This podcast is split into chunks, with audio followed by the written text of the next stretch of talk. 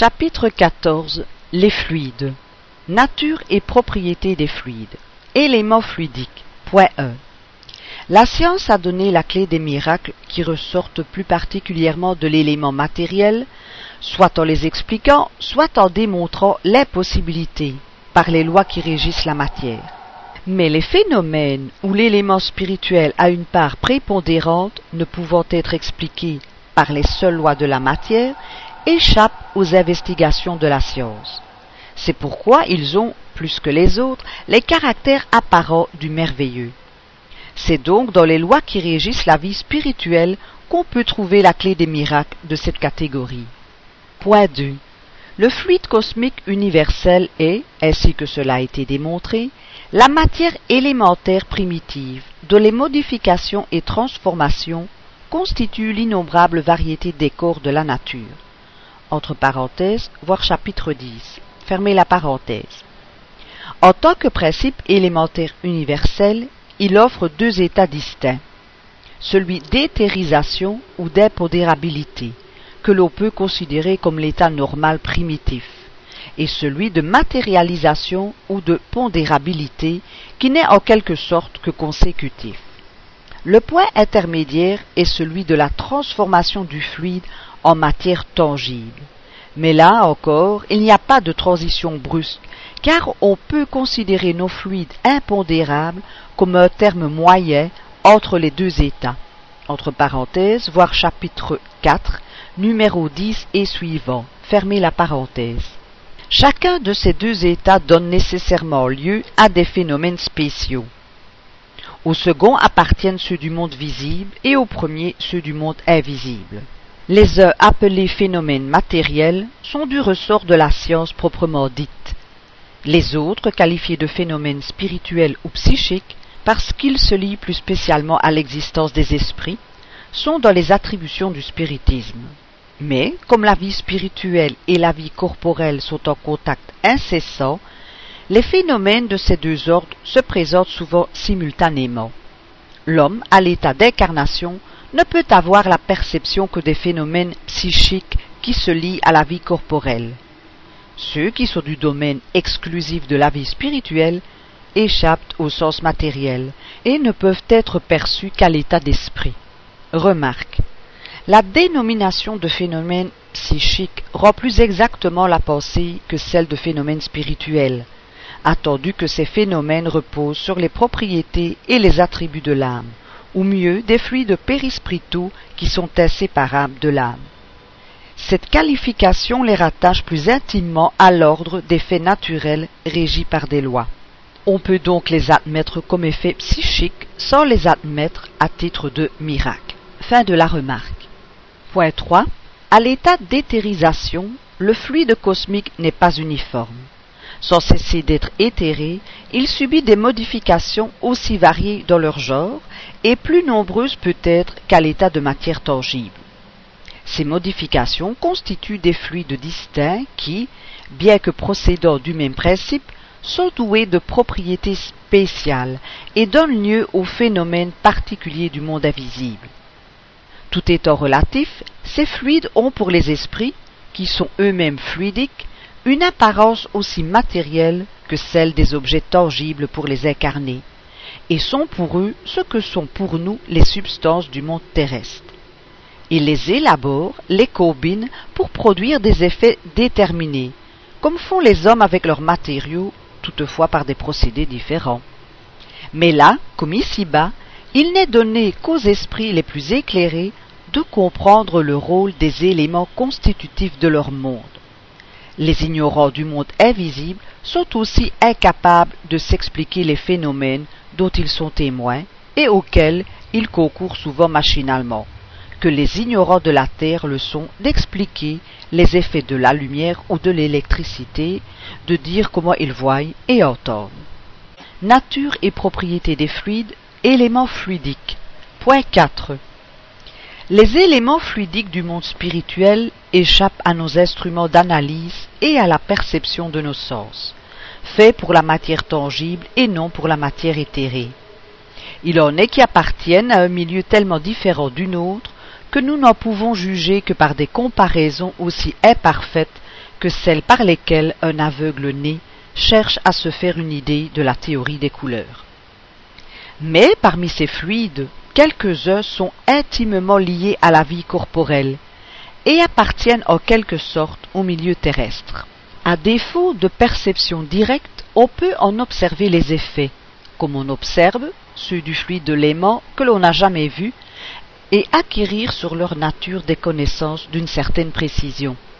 Cette étude est essentielle, car c'est la clé d'une foule de phénomènes inexplicables par les seules lois de la matière.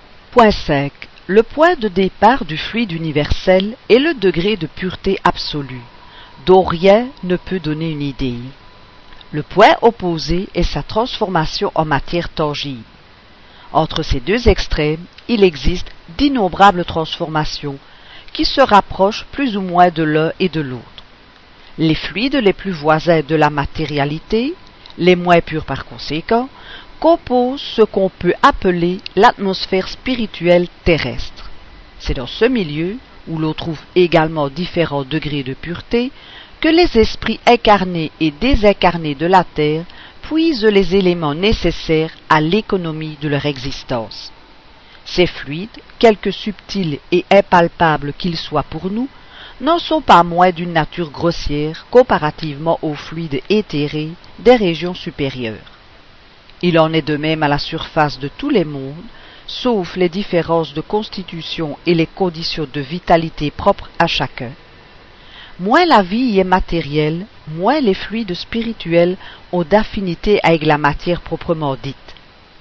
La qualification de fluide spirituel n'est pas rigoureusement exacte, puisqu'en définitive, c'est toujours de la matière plus ou moins quintessentielle. Il n'y a de réellement spirituel que l'âme ou principe intelligent.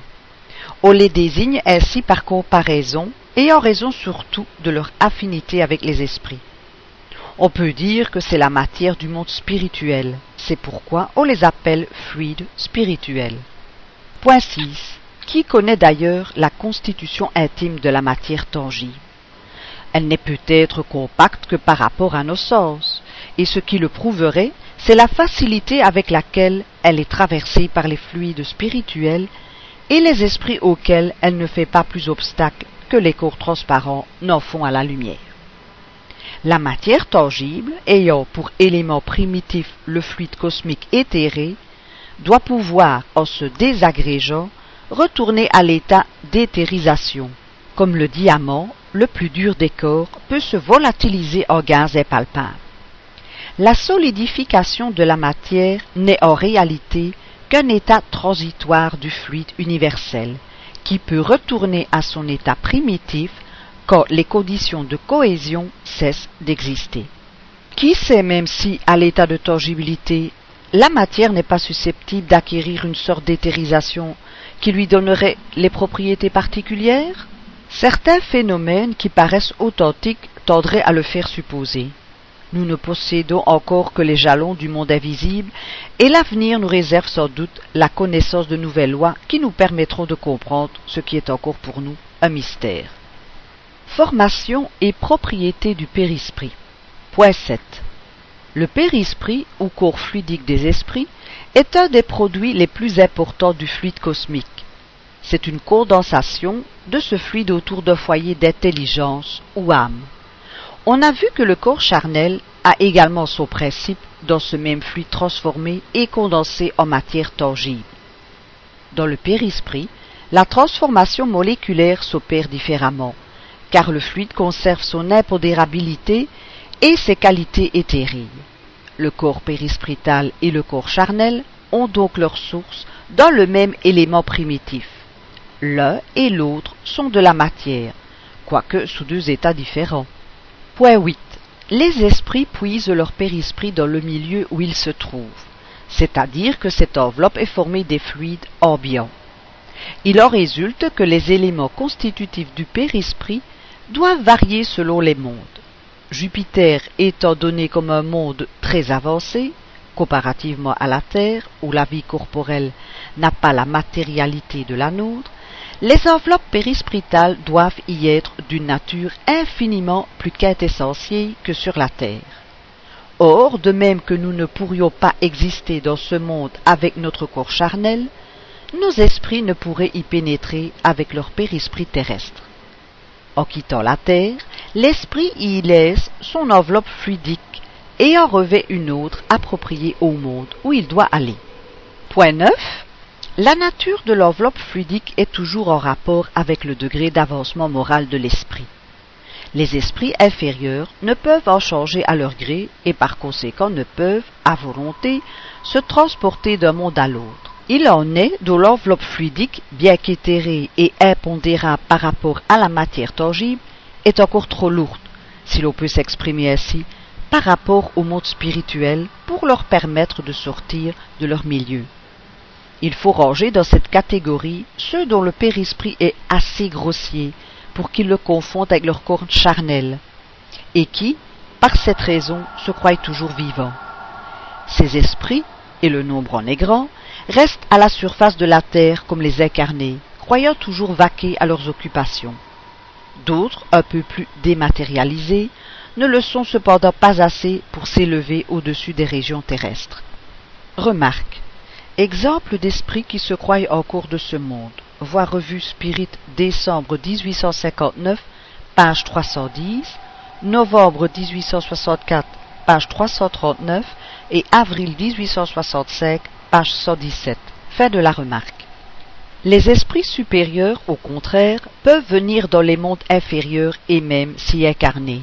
Ils puisent dans les éléments constitutifs du monde où ils entrent les matériaux de l'enveloppe fluidique ou charnelle appropriés au milieu où ils se trouvent. Il faut comme le grand seigneur qui quitte ses beaux habits pour se revêtir momentanément de la bure, sans cesser pour cela d'être grand seigneur. C'est ainsi que des esprits de l'ordre le plus élevé peuvent se manifester aux habitants de la terre ou s'incarner en mission parmi eux. Ces esprits apportent avec eux non l'enveloppe, mais le souvenir par intuition des régions d'où ils viennent, et qu'ils voient par la pensée. Ce sont des voyants parmi des aveugles. Point 10.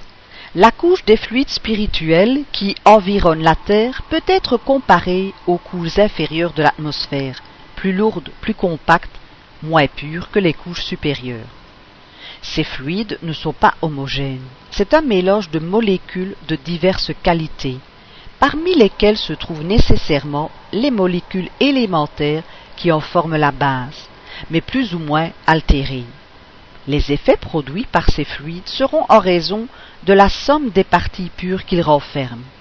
Tel est, par comparaison, l'alcool rectifié ou mélangé, en différentes proportions d'eau ou d'autres substances.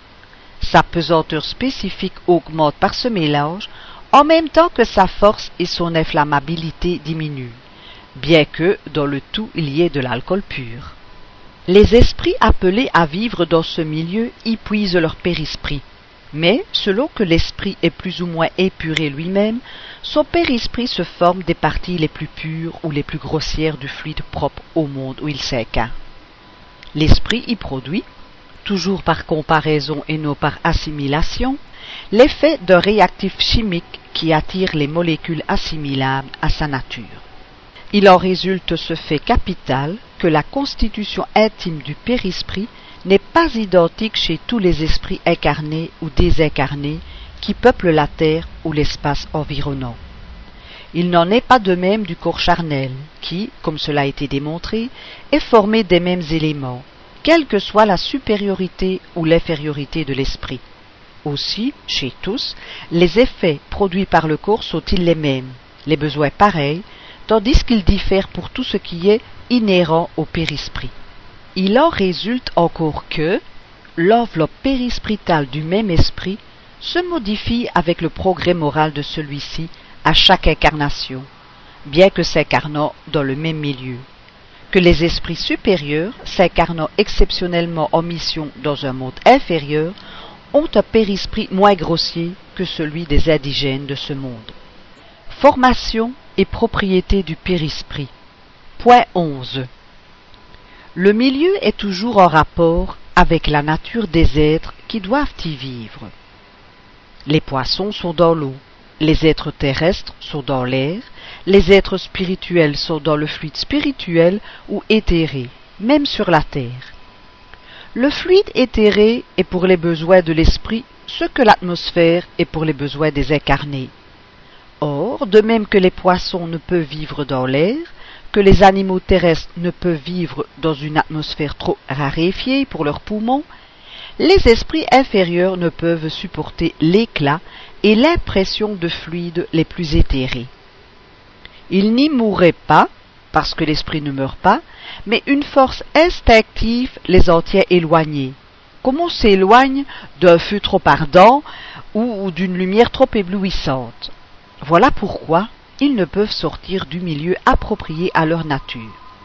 Pour en changer, il faut qu'ils changent d'abord leur nature, qu'ils se dépouillent des instincts matériels qui les retiennent dans les milieux matériels. En un mot, qu'ils s'épurent et se transforment moralement. Alors, graduellement, ils s'identifient avec un milieu plus épuré, qui devient pour eux un besoin, une nécessité, comme les yeux de celui qui a longtemps vécu dans les ténèbres s'habituent insensiblement à la lumière du jour et à l'éclat du soleil. Point 12. Ainsi, tout se lie, tout s'enchaîne dans l'univers. Tout est soumis à la grande et harmonieuse loi d'unité, depuis la matérialité la plus compacte jusqu'à la spiritualité la plus pure.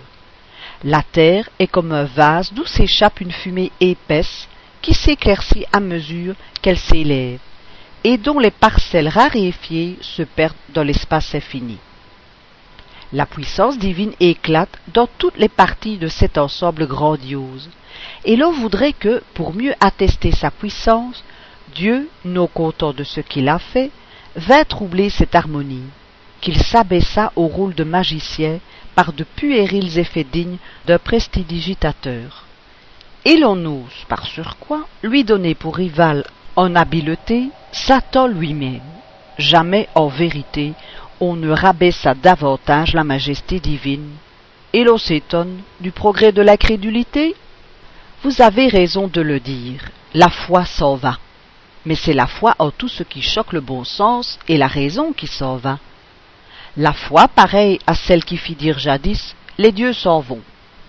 Mais la foi dans les choses sérieuses, la foi en Dieu et en l'immortalité est toujours vivace dans le cœur de l'homme, et si elle a été étouffée sous les puériles histoires dont on l'a surchargée, elle se relève plus forte dès qu'elle en est dégagée, comme la plante comprimée se relève dès qu'elle revoit le soleil. Oui, tout est miracle dans la nature, parce que tout est admirable et témoigne de la sagesse divine. Ces miracles sont pour tout le monde, pour tous ceux qui ont des yeux pour voir et des oreilles pour entendre, et non au profit de quelques-uns. Non, il n'y a point de miracle dans le sens qu'on attache à ce mot, parce que tout ressort des lois éternelles de la création et que ces lois sont parfaites. Action des esprits sur les fluides, création fluidique, photographie de la pensée. Point 13. Les fluides spirituels, qui constituent un des états du fluide cosmique universel, sont, à proprement parler, l'atmosphère des êtres spirituels. C'est l'élément où ils puisent les matériaux sur lesquels ils opèrent. C'est le milieu où se passent les phénomènes spéciaux, perceptibles à la vue et à l'ouïe de l'esprit, et qui échappent au sens charnel impressionné par la seule matière tangible. Où se forme cette lumière particulière au monde spirituel, différente de la lumière ordinaire par sa cause et par ses effets? C'est enfin le véhicule de la pensée, comme l'air est le véhicule du son. Point 14. Les esprits agissent sur les fluides spirituels, non en les manipulant comme les hommes manipulent les gaz, mais à l'aide de la pensée et de la volonté. La pensée et la volonté sont aux esprits ce que la main est à l'homme. Par la pensée, ils impriment à ces fluides telle ou telle direction. Ils les agglomèrent les combinent ou les dispersent. Ils en forment des ensembles ayant une apparence, une forme, une couleur déterminée. Ils en changent les propriétés, comme un chimiste change celles des gaz ou autres corps, en les combinant suivant certaines lois. C'est le grand atelier ou laboratoire de la vie spirituelle. Quelquefois, Ces transformations sont le résultat d'une intention. Souvent, elles sont le produit d'une pensée inconsciente. Il suffit à l'esprit de penser à une chose pour que cette chose se produise, comme il suffit de moduler un air pour que cet air se répercute dans l'atmosphère. C'est ainsi, par exemple, qu'un esprit se présente à la vue d'un incarné doué de la vue psychique, sous les apparences qu'il avait de son vivant à l'époque où on l'a connu. Aurait-il eu plusieurs incarnations depuis Il se présente avec le costume, les signes extérieurs, infirmité, cicatrices, membres etc., qu'il avait alors. Un décapité se présentera avec la tête de moins. Ce n'est pas à dire qu'il ait conservé ses apparences. Non, certainement, car comme esprit, il n'est ni boiteux, ni manchot, ni borgne, ni décapité. Mais sa pensée, se portant à l'époque où il était ainsi, son périsprit en prend instantanément les apparences, qu'il quitte de même instantanément dès que la pensée cesse d'agir. Si donc il a été une fois nègre et une autre fois blanc, il se présentera comme nègre ou comme blanc, selon celle de ces deux incarnations sous laquelle il sera évoqué et où se reportera sa pensée. Par un effet analogue, la pensée de l'esprit crée fluidiquement les objets dont il avait l'habitude de se servir. Un avare maniera de l'or, un militaire aura ses armes et son uniforme, un fumeur sa pipe, un laboureur sa charrue et ses bœufs, une vieille femme sa quenouille, ces objets fluidiques sont aussi réels pour l'esprit, qui est lui-même fluidique, qu'il l'était à l'état matériel pour l'homme vivant. Mais par la même raison qu'ils sont créés par la pensée, leur existence est aussi fugitive que la pensée.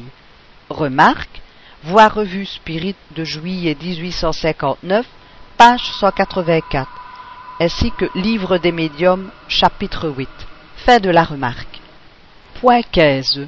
Les fluides étant le véhicule de la pensée, celle-ci agit sur les fluides comme le son agit sur l'air. Il nous apporte la pensée comme l'air nous apporte le son. On peut donc dire, en toute vérité, qu'il y a dans ces fluides des ondes et des rayons de pensée, qui se croisent sans se confondre, comme il y a dans l'air des ondes et des rayons sonores. Il y a plus, la pensée créant des images fluidiques elle se reflète dans l'enveloppe périspritale comme dans une glace. Elle y prend un corps et s'y photographie en quelque sorte. Qu'un homme, par exemple, ait l'idée d'en tuer un autre, quelque impassible que soit son corps matériel, son corps fluidique est mis en action par la pensée, dont il reproduit toutes les nuances. Il exécute fluidiquement le geste, l'acte qu'il a le décès d'accomplir. La pensée crée l'image de la victime, et la scène entière se paie, comme dans un tableau, tel qu'elle est dans son esprit. C'est ainsi que les mouvements les plus secrets de l'âme se répercutent dans l'enveloppe fluidique. Qu'une âme peut lire dans une autre âme comme dans un livre, et voir ce qui n'est pas perceptible pour les yeux du corps. Toutefois, en voyant l'intention, elle peut pressentir l'accomplissement de l'acte sera la suite, mais elle ne peut déterminer le moment où il s'accomplira, ni en préciser les détails, ni même affirmer qu'il aura lieu, parce que des circonstances ultérieures peuvent modifier les plans arrêtés et changer les dispositions. Elle ne peut voir ce qui n'est pas encore dans la pensée. Ce qu'elle voit, c'est la préoccupation habituelle de l'individu, ses désirs, ses projets, ses desseins bons ou mauvais. Qualité des fluides. Point 16. L'action des esprits sur les fluides spirituels a des conséquences d'une importance directe et capitale pour les incarnés. Dès l'instant que ces fluides sont le véhicule de la pensée, que la pensée peut en modifier les propriétés, il est évident qu'ils doivent être imprégnés des qualités bonnes ou mauvaises des pensées qui les mettent en vibration, modifiées par la pureté ou l'impureté des sentiments. Les mauvaises pensées corrompent les fluides spirituels, comme les miasmes délétères corrompent les respirables. Les fluides qui entourent ou que projettent les mauvais esprits sont donc viciés, tandis que ceux qui reçoivent l'influence des bons esprits sont aussi purs que le comporte le degré de la perfection morale de ceux-ci. Point 17. Il serait impossible de faire une énumération ou classification des bons et des mauvais fluides, ni de spécifier leurs qualités respectives, attendu que leur diversité est aussi grande que celle des pensées. Les fluides n'ont pas de qualité sui generis, mais celle qu'ils acquièrent dans le milieu où ils s'élaborent.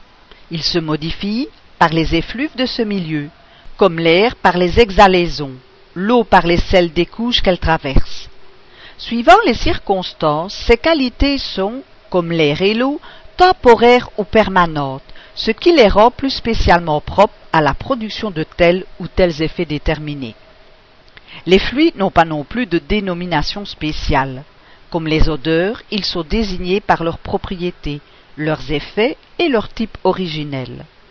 Sous le rapport moral, ils portent l'empreinte des sentiments de la haine, de l'envie, de la jalousie, de l'orgueil, de l'égoïsme, de la violence, de l'hypocrisie, de la bonté, de la bienveillance, de l'amour, de la charité, de la douceur, etc. Sous le rapport physique, ils sont excitants, calmants, pénétrants, astringents, irritants, adoucissants, soporifiques, narcotiques, toxiques, réparateurs, expulseurs. Ils deviennent force de transmission, de propulsion, etc. Le tableau des fluides serait donc celui de toutes les passions, des vertus et des vices de l'humanité, et des propriétés de la matière correspondant aux effets qu'ils produisent. Point 18. Les hommes étant des esprits incarnés, ils ont en partie les attributions de la vie spirituelle, car ils vivent de cette vie tout autant que la vie corporelle. D'abord pendant le sommeil et souvent à l'état de veille. L'esprit, en s'incarnant, conserve son périsprit avec les qualités qui lui sont propres et qui, comme on le sait, n'est pas circonscrit par le corps, mais rayonne tout alentour et l'enveloppe comme d'une atmosphère fluidique. Par son union intime avec le corps, le périsprit joue un rôle prépondérant dans l'organisme. Par son expansion, il met l'esprit incarné en rapport plus direct avec les esprits libres et aussi avec les esprits incarnés. La pensée de l'esprit incarné agit sur les fluides spirituels comme celle des esprits désincarnés. Elle se transmet d'esprit à esprit par la même voie, et selon qu'elle est bonne ou mauvaise, elle assainit ou vicie les fluides environnants. Si les fluides ambiants sont modifiés par la projection des pensées de l'esprit, son enveloppe périspritale, qui est partie constituante de son être, qui reçoit directement et d'une manière permanente l'impression de ses pensées, doit plus encore porter l'empreinte de ses qualités bonnes ou mauvaises. Les fluides viciés par les effluves des mauvais esprits peuvent s'épurer par l'éloignement de ceux-ci, mais leur périsprit sera toujours ce qu'il est, tant que l'esprit ne se modifiera pas lui-même. Le périsprit des incarnés étant d'une nature identique à celle des fluides spirituels, il se les assimile avec facilité, comme une éponge s'imbibe de liquide. Ces fluides ont sur le périsprit une action d'autant plus directe que, par son expansion et son rayonnement, il se confond avec eux. Ces fluides agissant sur le périsprit, celui-ci, à son tour, réagit sur l'organisme matériel avec lequel il est en contact moléculaire. Si les effluves sont de bonne nature, le corps en ressent une impression salutaire. Si elles sont mauvaises, l'impression est pénible. Si les mauvaises sont permanentes et énergiques, elles peuvent déterminer des désordres physiques. Certaines maladies n'ont pas d'autre cause.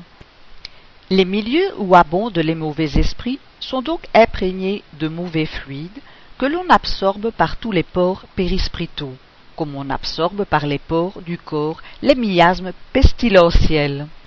Point 19. Ainsi s'expliquent les effets qui se produisent dans les lieux de réunion. Une assemblée est un foyer où rayonnent des pensées diverses. C'est comme un orchestre, un chœur de pensées où chacun produit sa note. Il en résulte une multitude de courants et des fleuves fluidiques dont chacun reçoit l'impression par le sens spirituel, comme dans un chœur de musique, chacun reçoit l'impression des sons par le sens de l'ouïe. Mais, de même qu'il y a des rayons sonores harmoniques ou discordants, il y a aussi des pensées harmoniques ou discordantes. Si l'ensemble est harmonieux, l'impression est agréable. S'il est discordant, l'impression est pénible. Or, pour cela, il n'est pas besoin que la pensée soit formulée en paroles. Le rayonnement fluidique n'existe pas moins, qu'elle soit exprimée ou non. Telle est la cause du sentiment de satisfaction que l'on éprouve dans une réunion sympathique, animée de bonnes et bienveillantes pensées. Il y règne comme une atmosphère morale salubre où l'on respire à l'aise. On en sort réconforté parce qu'on y est imprégné des fluves fluidiques salutaires. Mais s'il s'y mêle quelques pensées mauvaises, elles produisent l'effet d'un courant d'air glacé dans un milieu tiède ou d'une note fausse dans un concert. Ainsi s'explique aussi l'anxiété, le malaise indéfinissable que l'on ressent dans un milieu antipathique où des pensées malveillantes provoquent comme des courants d'air nauséabonds. Point 20. La pensée produit donc une sorte d'effet physique qui réagit sur le moral. C'est ce que le spiritisme seul pouvait faire comprendre.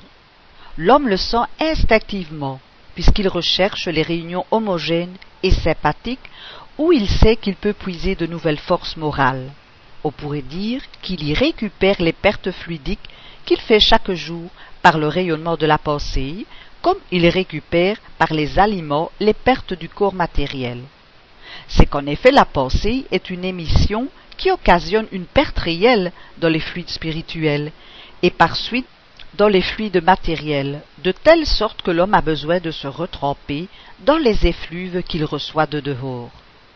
Quand on dit qu'un médecin guérit son malade par de bonnes paroles, on est dans le vrai absolu, car la pensée bienveillante apporte avec elle des fluides réparateurs qui agissent sur le physique autant que sur le moral.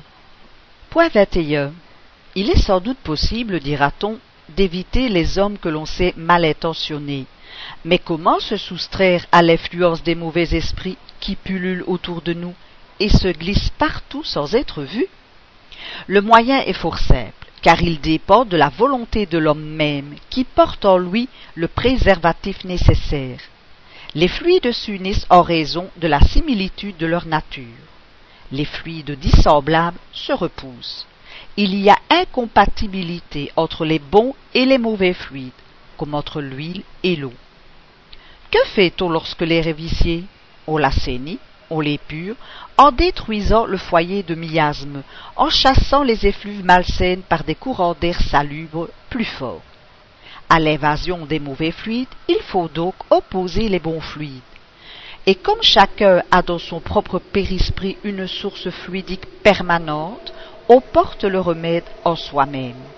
Il ne s'agit que d'épurer cette source et de lui donner des qualités telles qu'elles soient pour les mauvaises influences un repoussoir au lieu d'être une force attractive.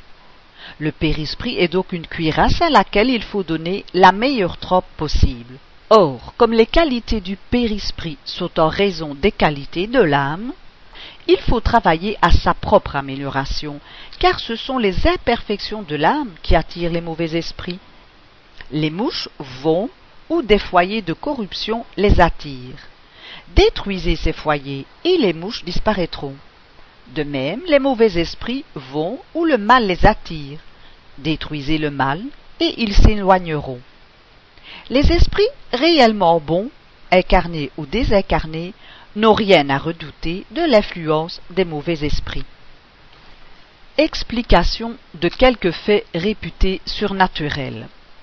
Vue spirituelle ou psychique, double vue, somnambulisme, rêve. Point 22. Le périsprit est le trait d'union entre la vie corporelle et la vie spirituelle. C'est par lui que l'esprit incarné est en continuel rapport avec les esprits. C'est par lui enfin que s'accomplissent en l'homme des phénomènes spéciaux qui n'ont point leur cause première dans la matière tangible et qui, pour cette raison, semblent surnaturels.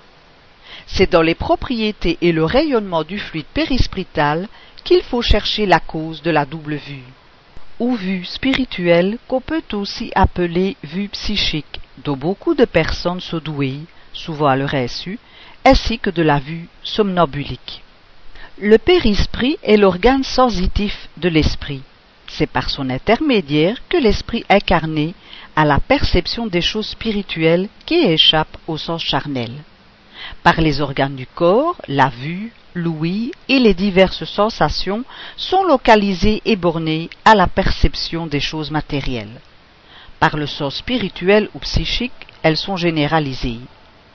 L'esprit voit, entend et sent par tout son être ce qui est dans la sphère du rayonnement de son fluide périsprital.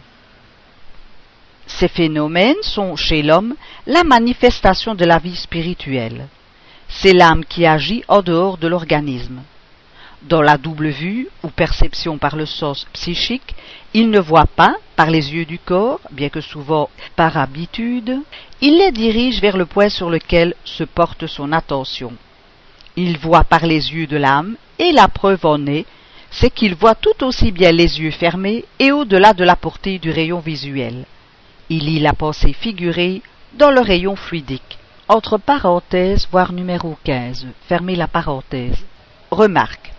Fait de double vue et de lucidité somnambulique rapporté dans la revue Spirit de janvier 1858, page 25, de novembre 1848, page 213, de juillet 1861, page 197 et de novembre 1865, page 352. Fait de la remarque. Point 23. Quoique, pendant la vie, l'esprit soit arrivé au corps par le périsprit, il n'est pas tellement esclave qu'il ne puisse allonger sa chaîne et se transporter au loin, soit sur la terre, soit sur quelque point de l'espace.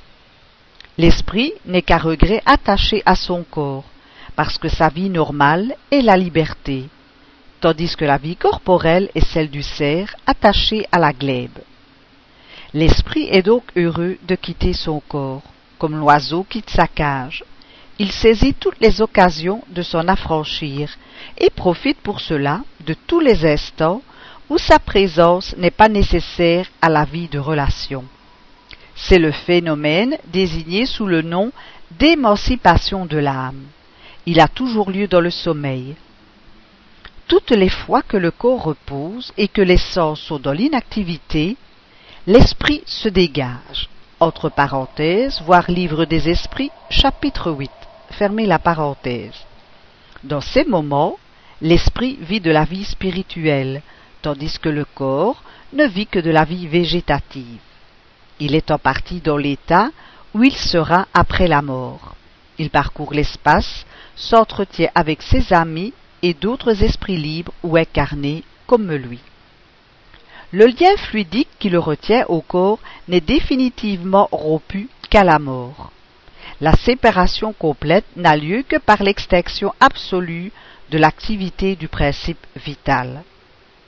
Tant que le corps vit, l'esprit, à quelque distance qu'il soit, y est instantanément rappelé dès que sa présence est nécessaire. Alors il reprend le cours de la vie extérieure de relations. Parfois, au réveil, il conserve de ses pérégrinations un souvenir, une image plus ou moins précise qui constitue le rêve. Il en rapporte dans tous les cas des intuitions qui lui suggèrent des idées et des pensées nouvelles et justifie le proverbe La nuit porte conseil. Ainsi s'expliquent également certains phénomènes caractéristiques du somnambulisme naturel et magnétique, de la catalepsie, de la léthargie de l'extase, etc., et qui ne sont autres que les manifestations de la vie spirituelle. Remarque. Exemple de léthargie et de catalepsie. Voir dans Revue Spirit, Madame Schwabenhaus, septembre 1858, page 255, ainsi que la jeune cataleptique de Souabe, janvier 1866, page 18. Fait de la remarque. Point 24 puisque la vue spirituelle ne s'effectue pas par les yeux du corps, c'est que la perception des choses n'a pas lieu par la lumière ordinaire. En effet, la lumière matérielle est faite pour le monde matériel. Pour le monde spirituel, il existe une lumière spéciale dont la nature nous est inconnue, mais qui est sans doute une des propriétés du fluide éthéré affecté aux perceptions visuelles de l'âme. Il y a donc la lumière matérielle et la lumière spirituelle. La première a des foyers circonscrits dans les corps lumineux. La seconde a son foyer partout. C'est la raison pour laquelle il n'y a pas d'obstacle à la vue spirituelle. Elle n'est arrêtée ni par la distance, ni par l'opacité de la matière.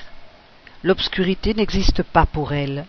Le monde spirituel est donc éclairé par la lumière spirituelle, qui a ses effets propres, comme le monde matériel est éclairé par la lumière solaire. Point 25. L'âme, enveloppée de son périsprit, porte ainsi en elle son principe lumineux.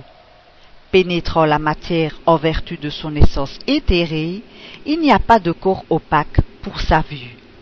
Cependant, la vue spirituelle n'a ni la même étendue, ni la même pénétration chez tous les esprits. Les purs esprits seuls la possèdent dans toute sa puissance. Chez les esprits inférieurs, elle est affaiblie par la grossièreté relative du périsprit qui s'interpose comme une sorte de brouillard. Elle se manifeste à différents degrés chez les esprits incarnés par le phénomène de la seconde vue, soit dans le somnambulisme naturel ou magnétique, soit à l'état de veille. Selon le degré de puissance de la faculté, on dit que la lucidité est plus ou moins grande. C'est à l'aide de cette faculté que certaines personnes voient l'intérieur de l'organisme et décrivent la cause des maladies. Point 26. La vue spirituelle donne donc des perceptions spéciales qui, n'ayant pas pour siège des organes matériels, s'opèrent dans des conditions tout autres que la vue corporelle. Par cette raison, on ne peut en attendre des effets identiques et l'expérimenter par les mêmes procédés. S'accomplissant en dehors de l'organisme, elle a une mobilité qui déjoue toutes les prévisions. Il faut l'étudier dans ses effets et dans ses causes, et non par assimilation avec la vue ordinaire qu'elle n'est pas destinée à suppléer, sauf des cas exceptionnels et que l'on ne saurait prendre pour règle. Point 27. La vue spirituelle est nécessairement incomplète et imparfaite chez les esprits incarnés, et par conséquent sujette à des aberrations. Ayant son siège dans l'âme elle-même, l'état de l'âme doit influer sur les perceptions qu'elle donne selon le degré de son développement, les circonstances et l'état moral de l'individu, elle peut donner soit dans le sommeil, soit à l'état de veille. Premièrement, la perception de certains faits matériels réels, comme la connaissance d'événements qui se passent au loin, les détails descriptifs d'une localité, les causes d'une maladie et les remèdes convenables. Deuxièmement, la perception de choses également réelles du monde spirituel, comme la vue des esprits. Troisièmement, des images fantastiques créées par l'imagination, analogues aux créations fluidiques de la pensée. Entre parenthèses, voir ci-dessus numéro 14. Fermez la parenthèse. Ces créations sont toujours en rapport avec les dispositions morales de l'esprit qui les enfantent.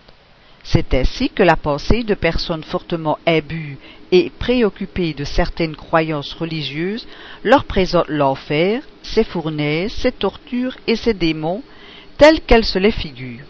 C'est parfois toute une épopée. Les païens voyaient l'Olympe et le Tartare comme les chrétiens voient l'enfer et le paradis. Si au réveil ou au sortir de l'extase, ces personnes conservent un souvenir précis de leur vision, elles les prennent pour des réalités et des confirmations de leurs croyances, tandis que ce n'est qu'un produit de leur propre pensée. Remarque. C'est ainsi qu'on peut expliquer les visions de la sœur Elmerich, qui, se reportant au temps de la passion du Christ, dit avoir vu des choses matérielles qui n'ont jamais existé que dans les livres qu'elle a lus. Celle de Madame Cotanil, voir revue Spirit ou 1866, page 240, et une partie de celle de Swedenborg. Fait de la remarque. Il y a donc un choix très rigoureux à faire dans les visions extatiques avant de les accepter. Le remède à la trop grande crédulité sous ce rapport est l'étude des lois qui régissent le monde spirituel. Point 28. Les rêves proprement dits présentent les trois natures de vision décrites ci-dessus. C'est aux deux premières qu'appartiennent les rêves à prévision, pressentiment et avertissement. Remarque. Voir ci-après, chapitre 16, Théorie de la préscience, numéro 1, 2 et 3. Fait de la remarque. C'est dans la troisième, c'est-à-dire dans les créations fluidiques de la pensée, qu'on peut trouver la cause de certaines images fantastiques qui n'ont rien de réel par rapport à la vie matérielle, mais qui ont pour l'esprit une réalité parfois telle que le corps en subit le contre-coup et qu'on a vu les cheveux blanchir sous l'impression d'un rêve. Ces créations peuvent être provoquées par les croyances exaltées, par des souvenirs rétrospectifs, par les goûts, les désirs, les passions, la crainte, les remords, par les préoccupations habituelles, par les besoins du corps ou une gêne dans les fonctions de l'organisme. Enfin, par d'autres esprits dans un but bienveillant ou malveillant selon leur nature. Remarque. Voir revue Spirit de juin 1866, page 172, ainsi qu'en septembre 1866, page 284, ainsi que le livre des esprits, chapitre 8, numéro 400. Fin de la remarque. Point 36. Il est à remarquer que les apparitions tangibles n'ont que les apparences de la matière charnelle, mais ne sauraient en avoir les qualités. En raison de leur nature fluidique, elles ne peuvent avoir la même cohésion parce que, en réalité, ce n'est pas de la chair. Elles se forment instantanément et disparaissent d'eux-mêmes ou s'évaporent par la désagrégation des molécules fluidiques. Les êtres qui se présentent dans ces conditions ne naissent ni ne meurent comme les autres hommes. On les voit et on ne les voit plus, sans savoir d'où ils viennent, comment ils sont venus, ni où ils vont.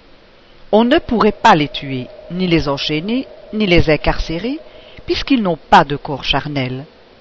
Les coups qu'on leur porterait frapperaient dans le vide. Tel est le caractère des agénaires avec lesquels on peut s'entretenir sans se douter de ce qu'ils sont mais qui ne font jamais de longs séjours et ne peuvent devenir les commensaux habituels d'une maison, ni figurer parmi les membres d'une famille. Il y a d'ailleurs, dans toute leur personne, dans leurs allures, quelque chose d'étrange et d'insolide, qui tient de la matérialité et de la spiritualité. Leur regard, vaporeux et pénétrant tout à la fois, n'a pas la netteté du regard par les yeux de la chair. Leur langage bref et presque toujours sentencieux n'a rien de l'éclat et de la volubilité du langage humain. Leur approche fait éprouver une sensation particulière indéfinissable de surprise qui inspire une sorte de crainte et, tout en les prenant pour des individus pareils à tout le monde, on se dit involontairement voilà un être singulier. Remarque. Exemple d'apparition vaporeuse ou tangible et d'agénaire. Voir revue Spirit de janvier 1858, page 24. Revue d'octobre 1858, page 291. Revue de février 1859, page 38. Revue de mars 1859, page 80. Revue de janvier 1859, page 11 Revue de novembre 1859, page 303, Revue d'août 1859, page 210, Revue d'avril 1860, page 117, et Revue Spirit de mai 1860, page 150, Revue de juillet 1861, page 199, Revue d'avril 1866, page 120, Le laboureur Martin, présenté à Louis XVIII, détail complet, décembre 1866, page 353. Fin de la remarque. Point 37. Le périsprit étant le même chez les incarnés et chez les désincarnés, par un effet complètement identique, un esprit incarné peut apparaître, dans un moment de liberté, sur un autre point que celui où son corps repose, sous ses traits habituels et avec tous les signes de son identité. C'est ce phénomène, dont on a des exemples authentiques, qui a donné lieu à la croyance aux hommes doubles. Remarque Exemple d'apparition de personnes vivantes. Voir revue Spirit de décembre 1858, pages 329 et 331. Revue Spirit de février 1859, page 41. Revue Spirit d'août 1859, page 197. Et revue Spirit de novembre 1860, page 356. Fait de la remarque. Point 38. Un effet particulier à ces sortes de phénomènes, c'est que les apparitions vaporeuses et même tangibles ne sont pas perceptibles indistinctement par tout le monde. Les esprits ne se montrent que quand ils veulent et à qui ils le veulent. Un esprit pourrait donc apparaître dans une assemblée à un ou à plusieurs assistants et n'être pas vu des autres. Cela vient de ce que ces sortes de perceptions s'effectuent par la vue spirituelle et non par la vue charnelle. Car non seulement la vue spirituelle n'est pas donnée à tout le monde, mais elle peut au besoin être retirée par la volonté de l'esprit de celui à qui il ne veut pas se montrer, comme il peut la donner momentanément s'il le juge nécessaire. La condension du fluide périsprital dans les apparitions, même jusqu'à la tangibilité, n'a donc pas les propriétés de la matière ordinaire. Sans cela, les apparitions, étant perceptibles par les yeux du corps, le seraient par toutes les personnes présentes. Remarque. Il ne faut accepter qu'avec une extrême réserve les récits d'apparitions purement individuelles qui, dans certains cas, pourraient être l'effet de l'imagination surexcitée, et parfois une invention faite dans un but intéressé. Il convient donc de tenir un compte scrupuleux des circonstances, de l'honorabilité de la personne, ainsi que de l'intérêt qu'elle pourrait avoir à abuser de la crédulité d'individus trop confiants. Fait de la remarque. Point 39. L'esprit pouvant opérer des transformations dans la contexture de son enveloppe périspritale, et cette enveloppe rayonnant autour du corps comme une atmosphère fluidique, un phénomène analogue à celui des apparitions peut se produire à la surface même du corps. Sous la couche fluidique, la figure réelle du corps peut s'effacer plus ou moins complètement et revêtir d'autres traits. Ou bien les traits primitifs, vus à travers la couche fluidique modifiée, comme à travers un prisme, peuvent prendre une autre expression. Si l'esprit incarné, sortant du terre à terre, s'identifie avec les choses du monde spirituel, l'expression d'une figure laide peut devenir belle, radieuse et parfois même lumineuse. Si au contraire l'esprit est exalté par de mauvaises passions, une figure belle peut prendre un aspect hideux. C'est ainsi que s'opèrent les transfigurations, qui sont toujours un reflet des qualités et des sentiments prédominants de l'esprit. Ce phénomène est donc le résultat d'une transformation fluidique. C'est une sorte d'apparition périspritale qui se produit sur le corps même vivant et quelquefois au moment de la mort, au lieu de se produire au loin, comme dans les apparitions proprement dites. Ce qui distingue les apparitions de ce genre, c'est que généralement elles sont perceptibles par tous les assistants et par les yeux du corps, précisément parce qu'elles ont pour base la matière charnelle visible, tandis que dans les apparitions purement fluidiques, il n'y a point de matière tangible. Remarque. Exemple et théorie de la transfiguration voir Revue Spirit de mars 1859, page 62. Entre parenthèses, Livre des médiums, chapitre 7, page 142.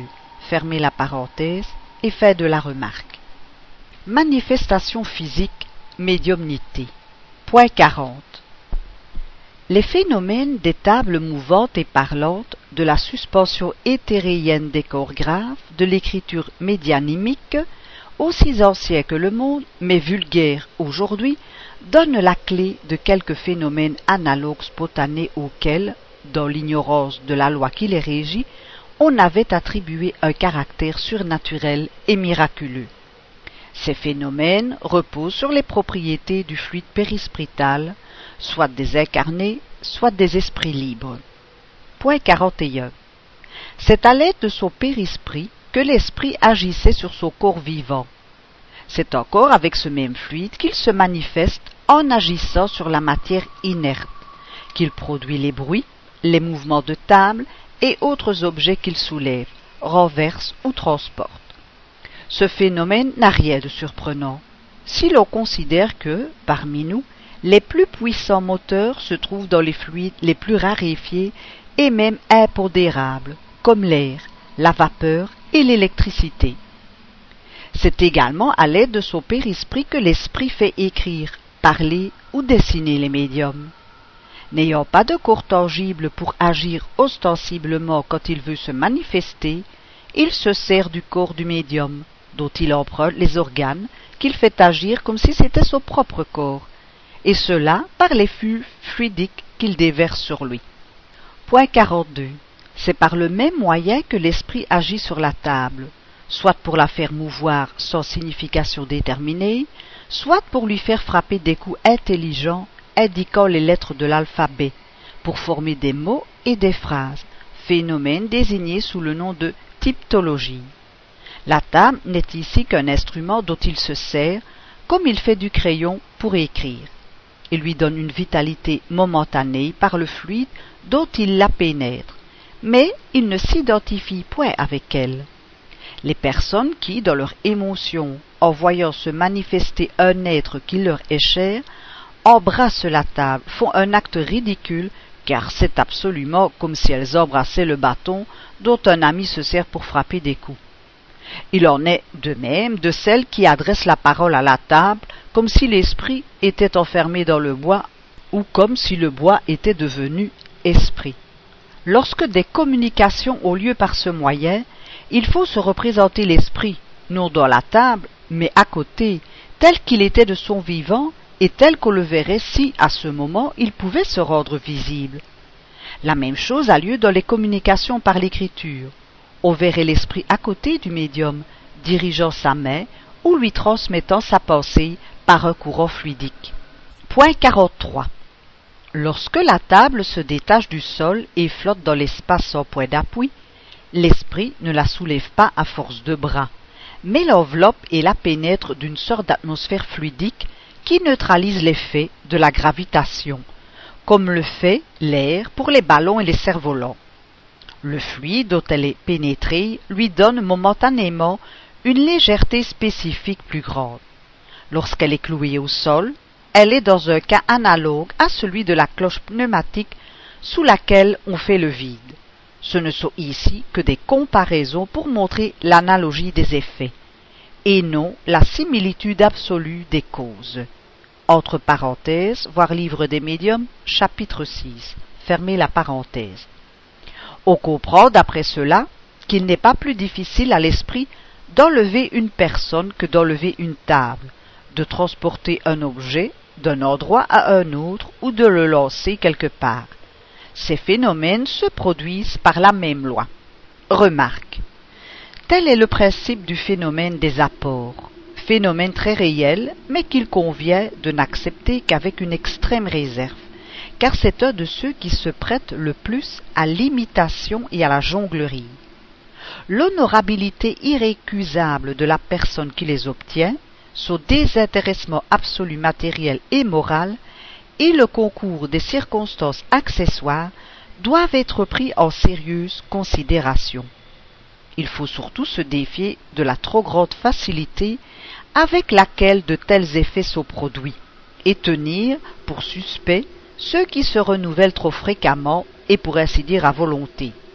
Les prestidigitateurs font des choses plus extraordinaires. Le soulèvement d'une personne est un phénomène positif, mais beaucoup plus rare peut-être, parce qu'il est plus difficile de l'imiter. Il est notoire que M. Home s'est plus d'une fois élevé jusqu'au plafond en faisant le tour de la salle. On dit que Saint-Cupertin avait la même faculté, ce qui n'est pas plus miraculeux pour l'un que pour l'autre. Fait de la remarque.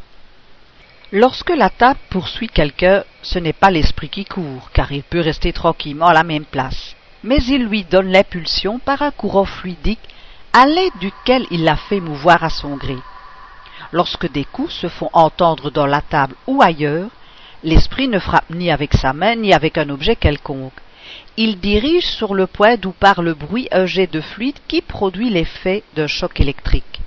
Il modifie le bruit comme on peut modifier les sauts produits par l'air. Remarque. Exemple de manifestation matérielle et de perturbation par les esprits.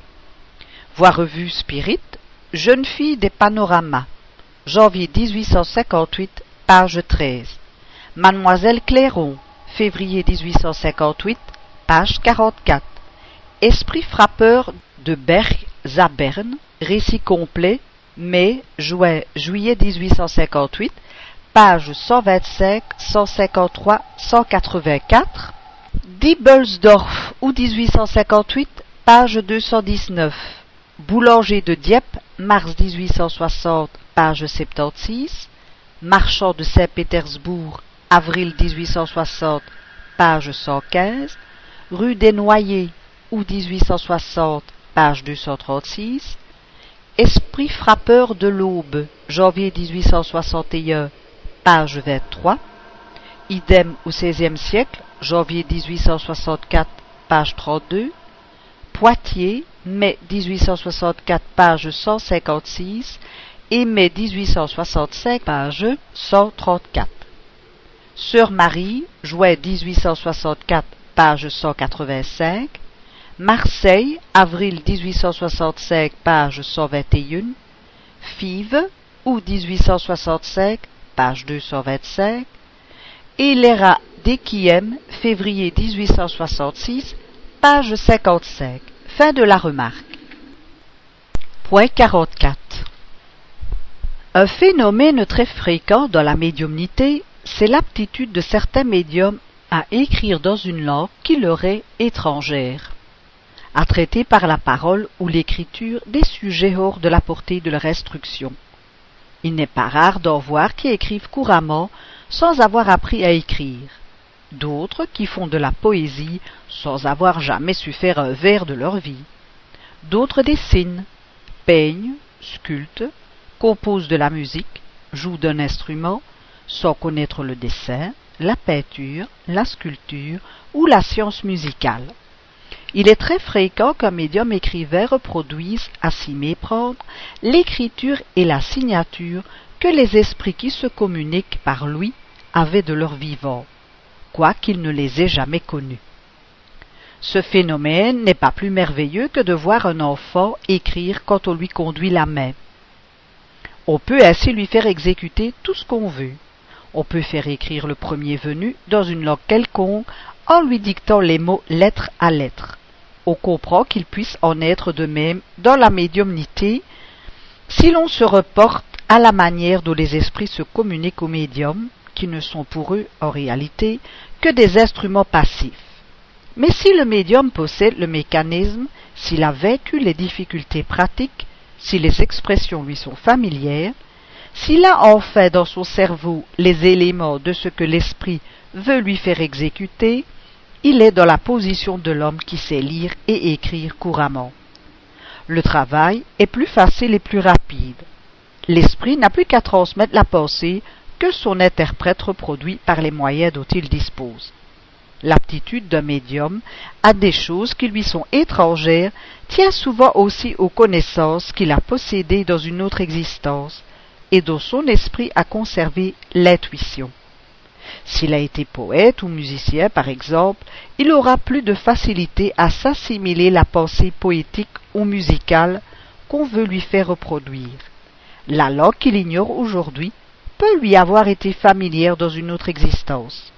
De là pour lui une aptitude plus grande à écrire médianimiquement dans cette langue.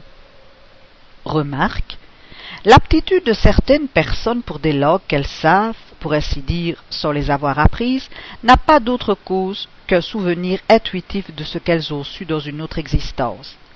L'exemple du poète Méry, rapporté dans la revue Spirit de novembre 1864, page 328, en est une preuve. Il est évident que si M. Méry eût été médium dans sa jeunesse, il aurait écrit en latin aussi facilement qu'en français, et l'on aurait crié au prodige. Fait de la remarque. Obsession et possession. Point 45. Les mauvais esprits pullulent autour de la terre, par suite de l'infériorité morale de ses habitants. Leur action malfaisante fait partie des fléaux l'humanité est en but ici-bas. L'obsession, qui est un des effets de cette action, comme les maladies et toutes les tribulations de la vie, doit donc être considéré comme une épreuve ou une expiation, et accepté comme telle. L'obsession est l'action persistante qu'un mauvais esprit exerce sur un individu. Elle présente des caractères très différents, depuis la simple influence morale sans signe extérieur sensible, jusqu'au trouble complet de l'organisme et des facultés mentales. Elle oblitère toutes les facultés médianimiques. Dans la médiumnité auditive et psychologique, elle se traduit par l'obstination d'un esprit à se manifester à l'exclusion de tous autres. Point 46. De même que les maladies sont le résultat des imperfections physiques qui rend le corps accessible aux influences pernicieuses extérieures, l'obsession est toujours celui d'une imperfection morale qui donne prise à un mauvais esprit. À une cause physique, on oppose une force physique.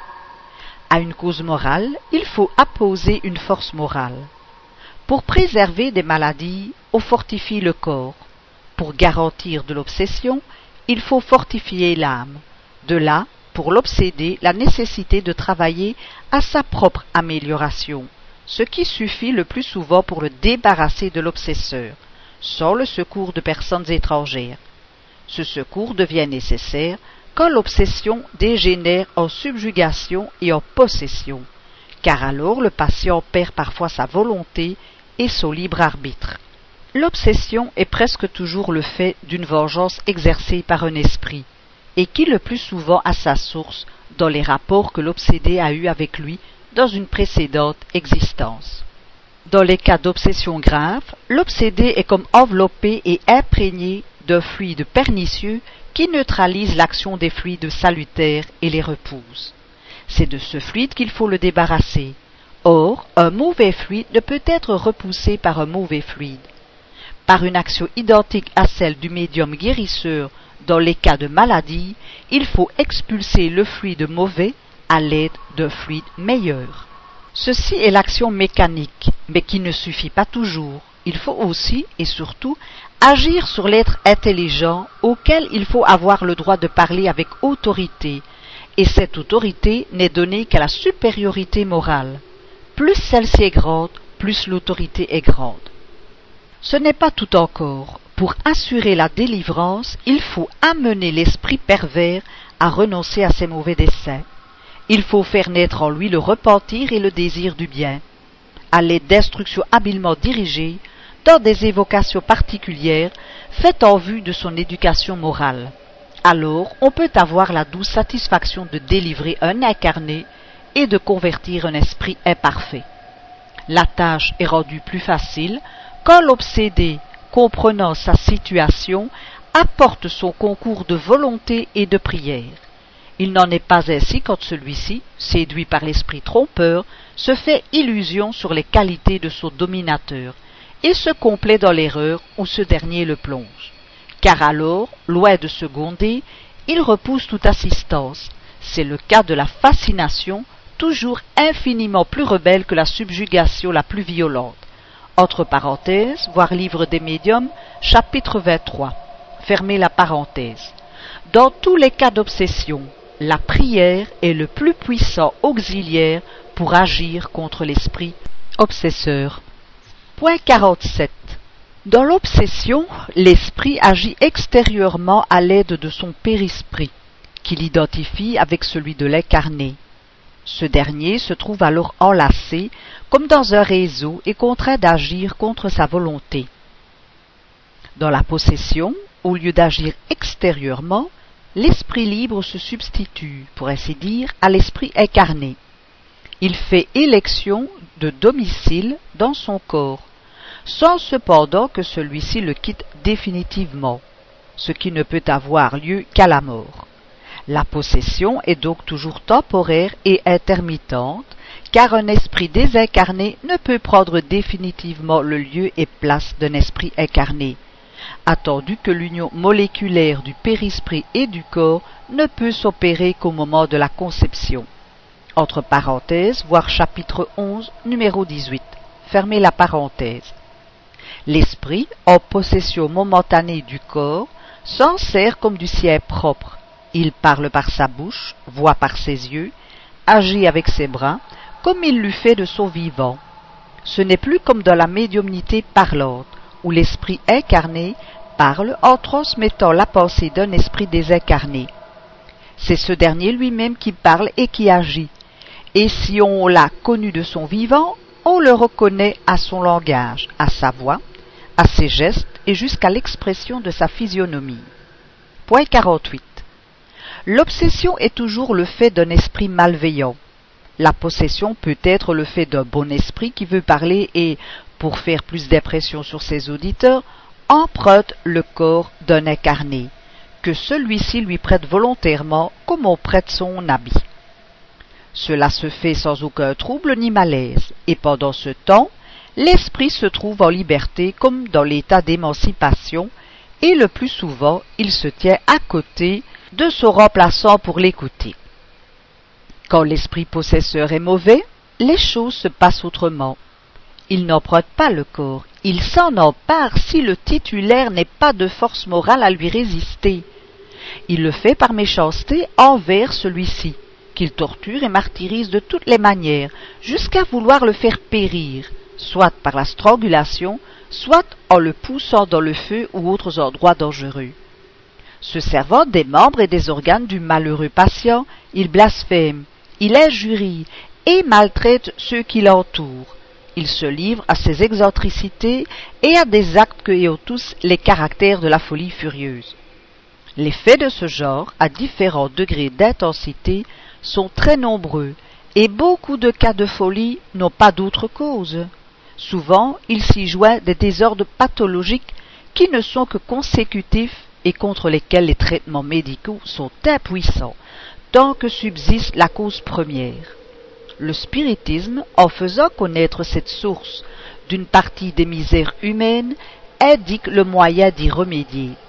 Ce moyen est d'agir sur l'auteur du mal, qui, étant un être intelligent, doit être traité par l'intelligence. Remarque. Exemple de cure d'obsession et possession. Voir Revue Spirit de décembre 1863, page 373.